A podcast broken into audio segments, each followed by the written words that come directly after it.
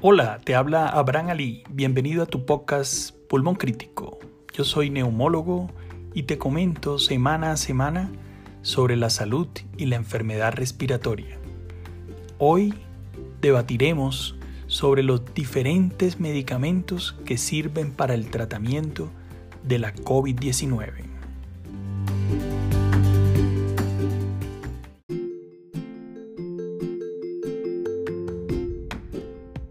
¿Qué evidencia hay? ¿Cómo enfocarlos? ¿Qué tanta fortaleza tienen para poder ser formulados a nivel clínico? Vamos a hablar de la dexametasona, que es un esteroide, rendesivir, aspirina, lopinavir, ritonavir, interferón beta 1b y por último, la ivermectina. Bienvenido.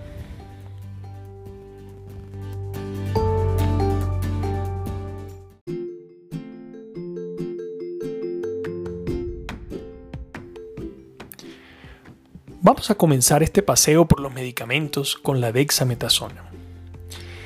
El estudio que le ha dado el gran soporte al corticoide para su utilización en pacientes con COVID-19 se llama Recovery. Es un estudio realizado en 156 centros en el Reino Unido con apoyo de la Universidad de Oxford ellos tuvieron un comité de análisis independientes para evitar los errores que se venían presentando en los estudios previos. Las grandes desinformaciones que produjeron en New England Journal y en Lancet la relación entre mejoría e hidroxicloroquina. Ellos diseñaron con mucho cuidado la revisión que se haría.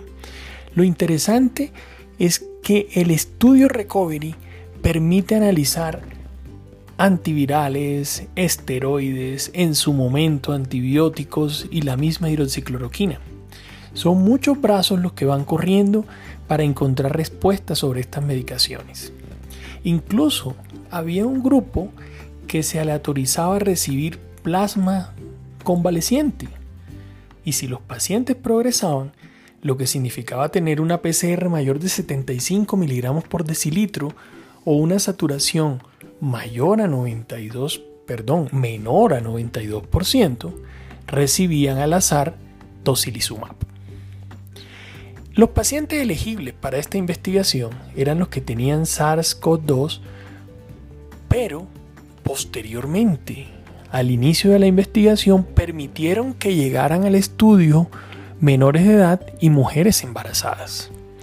No analizaban los que no recibían dexametasona, o sea que no analizaron por lo que se conoce desde el punto de vista epidemiológico con intención a tratar. El 4.8 de los pacientes no tenían seguimiento al día 28 y se presumía que al ir a sus casas estos pacientes estarían bien. Se hizo una aleatorización 2 a 1. Consideraron 2.000 pacientes en el brazo de exametasona, 4.000 en el grupo control con un poder de 90%, buscando demostrar una disminución de 4 puntos porcentuales de la mortalidad. Estos cálculos los realizaban con regresión de Cox y los estratificaban por edad, sexo, ventilación mecánica y días de síntomas, que es supremamente importante porque en muchas investigaciones anteriores esa ha sido la crítica notable, que el medicamento se recibe muy tarde. Acá hicieron los ajustes respectivos. ¿Y cuáles fueron los resultados? En el grupo de dexametasona hubo 2.104 pacientes y en el grupo control 4.321. La edad promedio fue 66 años. De los menores de 70 años, el 83% requirió ventilación mecánica, grupo severo entre 70 y 80 años el 15% y mayores de 80 años el 2%. El 73% de los hombres necesitó ventilación mecánica y el 26% de las mujeres lo requirieron. La tendencia que se ha visto en todas las investigaciones. Peores resultados en el sexo masculino.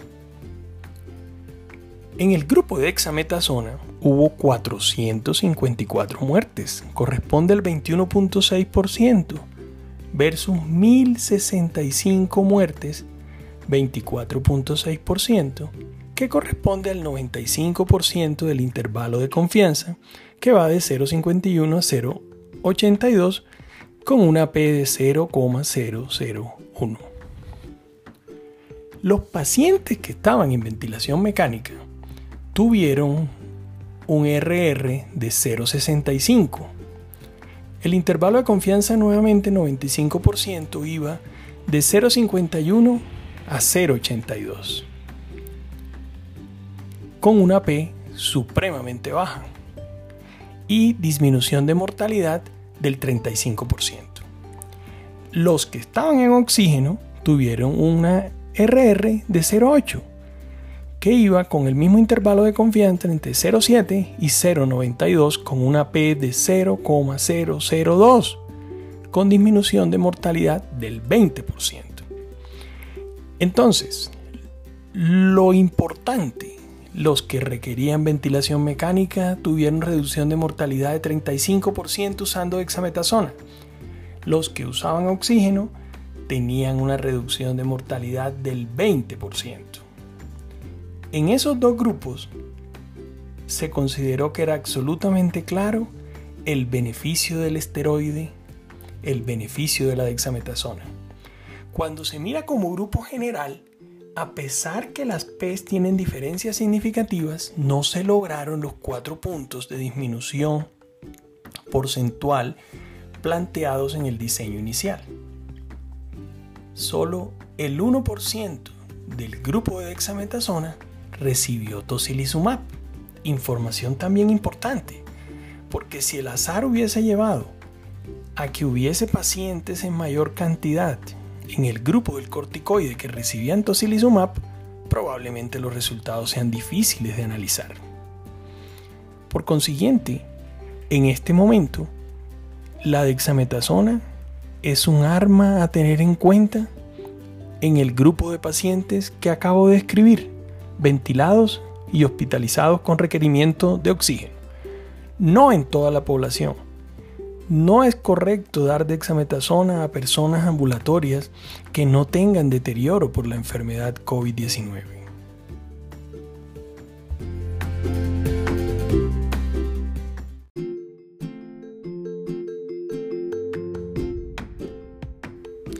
Ahora comentemos Rendecivir.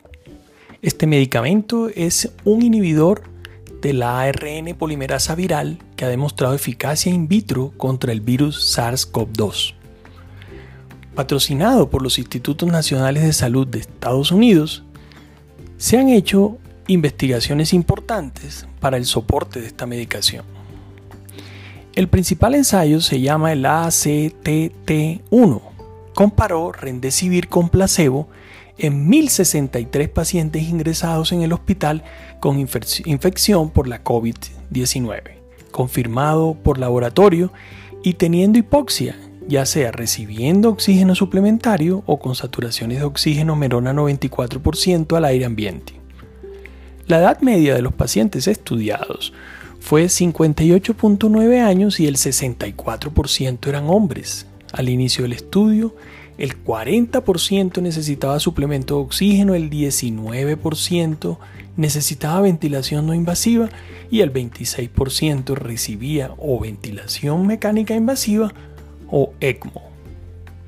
El resultado primario fue el tiempo de recuperación, donde la recuperación fue definida como el alta del hospital con vida o que el paciente permanecía en el hospital pero que no requería oxígeno o atención médica continua por ejemplo, si la hospitalización se prolonga por razón de control de infecciones.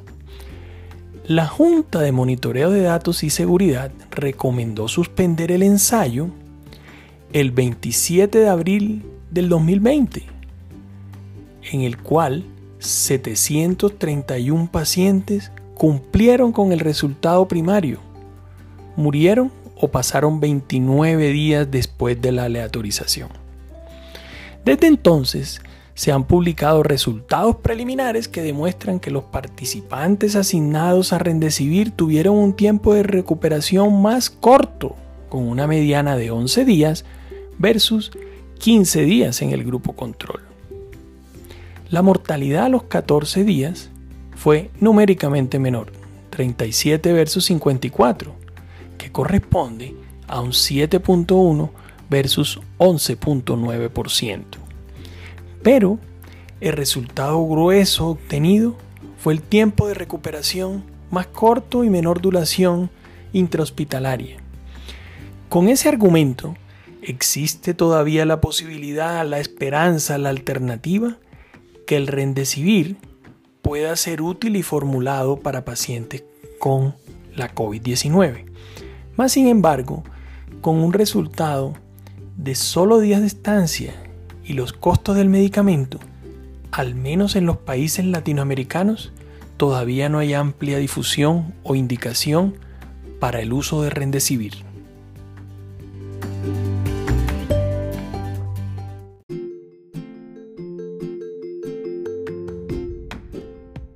Un medicamento que ha recibido gran difusión recientemente, principalmente en las redes sociales, por los comentarios relacionados con la coagulación, a nivel pulmonar y extrapulmonar es la aspirina.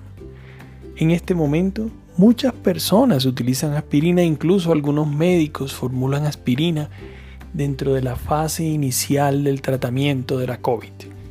La aspirina tiene efectos triples porque tiene la capacidad de inhibir la replicación viral, es un anticoagulante y también un antiinflamatorio. Pero toda esa cantidad de información teórica no tienen un sustento claro en la indicación para pacientes enfermos de COVID. La aspirina no se usa comúnmente en las pautas para el tratamiento del SARS-CoV-2, pero se usó ampliamente en el tratamiento y la prevención de una variedad de enfermedades huérfanas después de su primera síntesis en 1898. Posteriormente, se confirmó que la aspirina tenía un efecto antiviral en múltiples niveles. Además, hay un estudio que ha confirmado que la aspirina puede inhibir la replicación del virus al inhibir la prostaglandina E2 en los macrófagos y la regulación positiva de la producción de interferón tipo 1. Posteriormente, los estudios farmacológicos han encontrado que la aspirina como fármaco antiinflamatorio y analgésico al inhibir la COX pudiera tener algún impacto relacionado con los procesos inflamatorios del coronavirus. Bajo ciertas condiciones, la plaqueta es el principal contribuyente de la respuesta inmune innata. Los estudios han encontrado que en el modelo de lesión pulmonar en neutrófilos dinámicos puede terminar afectando o yendo en contra de la agregación plaquetaria. Si uno lo quiere mirar como una generalidad, se espera que el uso temprano de la aspirina en pacientes con COVID-19, teniendo el efecto de inhibir la replicación del virus, la agregación plaquetaria, la respuesta inflamatoria, reduzca la incidencia en pacientes graves y críticos de los efectos del SARS-CoV-2. Pero todo esto está por definir. El mensaje de precaución para las personas interesadas en estos temas es analizar con mucho cuidado los efectos secundarios que puede tener la aspirina, la susceptibilidad, la alergia, el estímulo del broncoespasmo, porque dado que la evidencia no es suficiente para el tratamiento del COVID, no debería darse en condiciones en que produzca daño a los pacientes.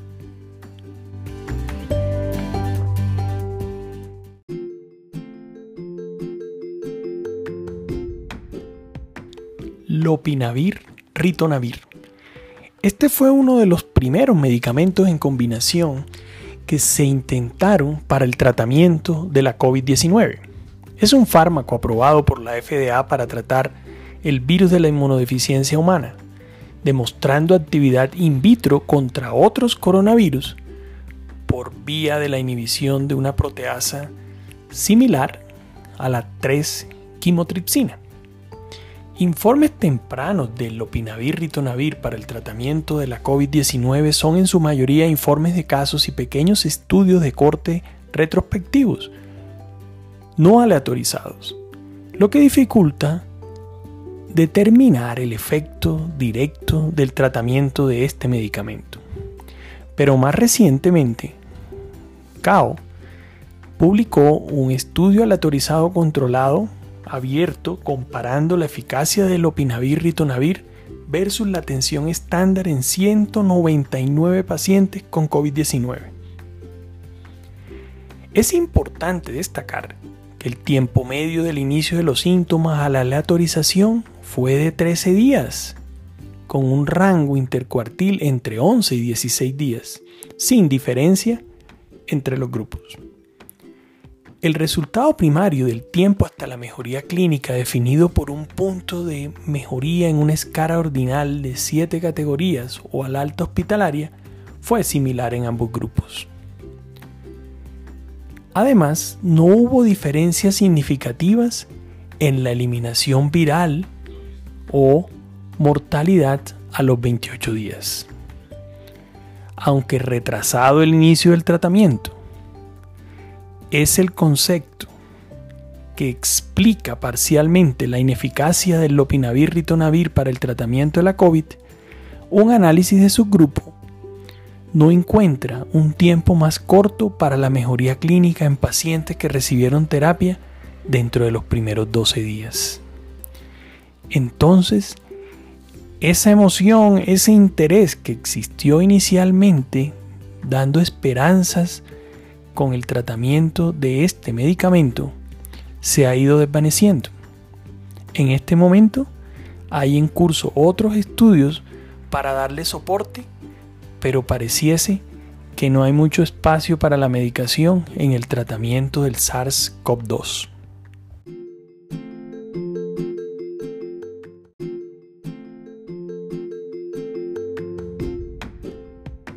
Interferón beta 1b los interferones fueron identificados como proteínas secretadas por células infectadas por virus que son capaces de proteger de la infección viral a otras células, debido a que los interferones estimulan en las células no infectadas la producción de proteínas que inhiben la replicación de diferentes tipos de virus.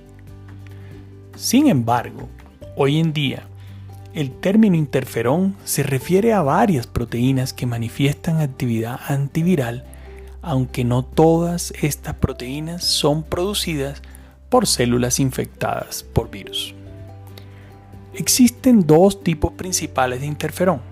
Los tipo 1 están representados por el interferón alfa y el interferón beta. Ambos tienen una actividad biológica muy similar, siendo ejemplos de la llamada respuesta inmune específica, y sus estructuras moleculares son realmente muy parecidas.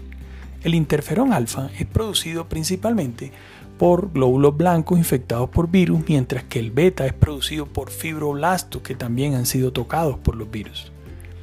El interferón alfa estimula la síntesis de proteínas clase 1 del complejo mayor de histocompatibilidad.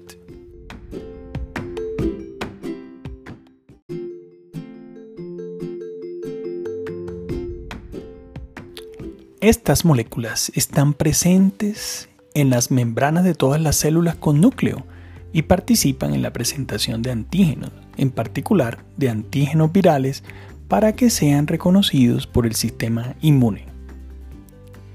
Aunque existen ensayos clínicos en marcha donde se está evaluando la eficacia y seguridad de los interferones de tipo 1 para el tratamiento de la SARS-CoV-2, no hay en el momento evidencia procedente de ensayos clínicos aleatorizados controlados. Mm, y existe evidencia reciente del grupo de Ordovas Cordobés, un estudio in vitro, en el que muestran cómo el interferón es capaz de aumentar la expresión del receptor AC2 en las células epiteliales humanas, lo cual puede favorecer la infección. Te recuerdo el receptor AC2 o receptor de la EK2 es el que recibe al coronavirus.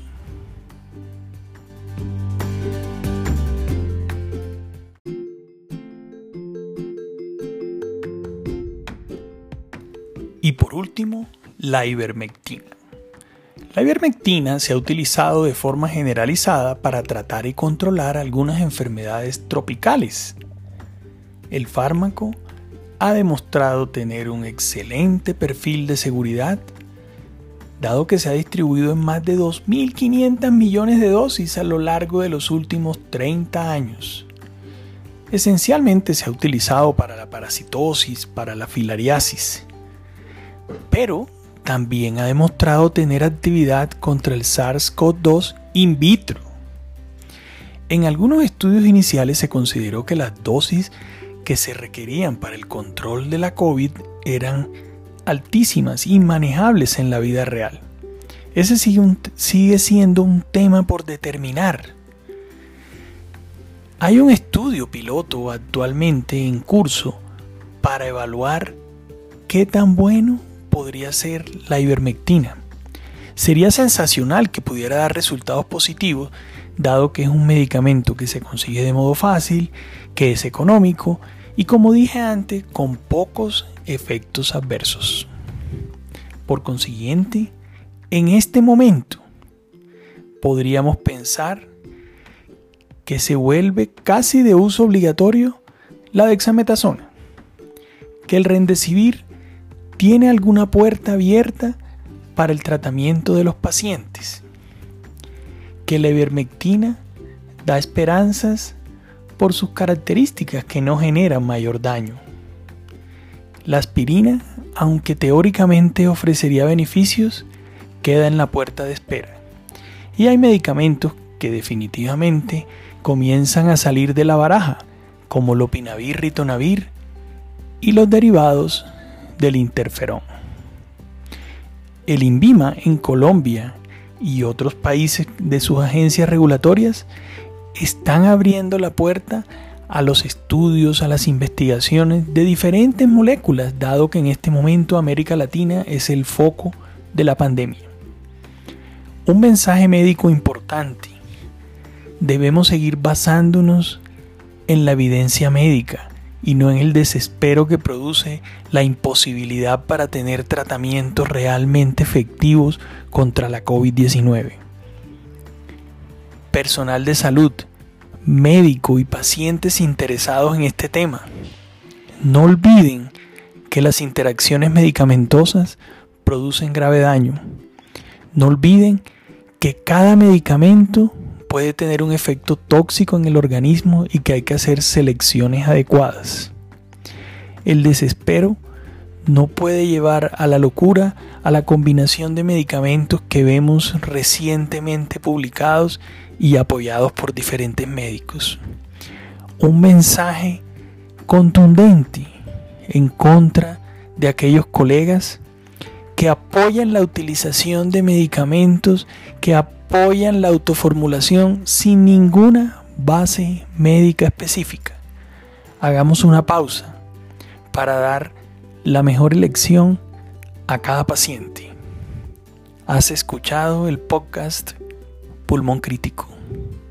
Te invito a que nos acompañes en todos estos temas y esta disertación médica relacionada con el pulmón, con la salud y la enfermedad respiratoria en el mundo de la neumología.